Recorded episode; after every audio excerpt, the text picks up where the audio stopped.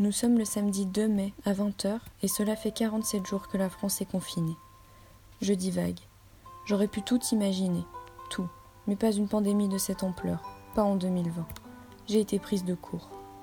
Ce soir il fait bon, et mis à part une petite dizaine de personnes sorties courir, faire des courses ou attendre leur pizza à emporter dans l'un des seuls restaurants encore ouverts, rien à signaler.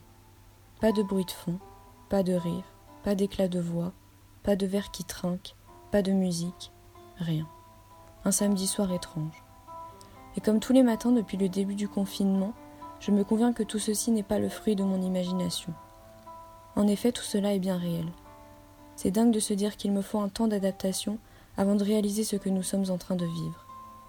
Dire qu'il y a quelques semaines, les Parisiens faisaient encore leur footing sur les quais de Seine. Dire qu'il y a encore quelques semaines, nous pensions encore que tout allait rentrer dans l'ordre.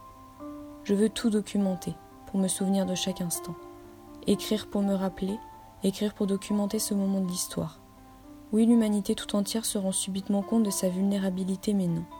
Non, nous ne vivons pas tous la même chose. Nous vivons la même situation, certes, mais pas de la même manière.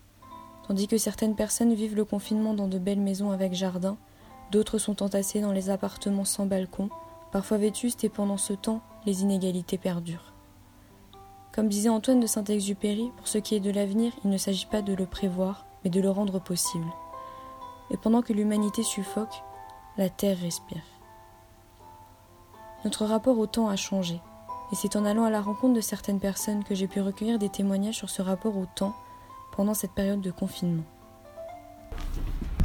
Alors étant donné que euh, durant les deux premières semaines euh, de confinement j'étais en stage, euh, le temps m'a pas forcément paru plus long ou plus court.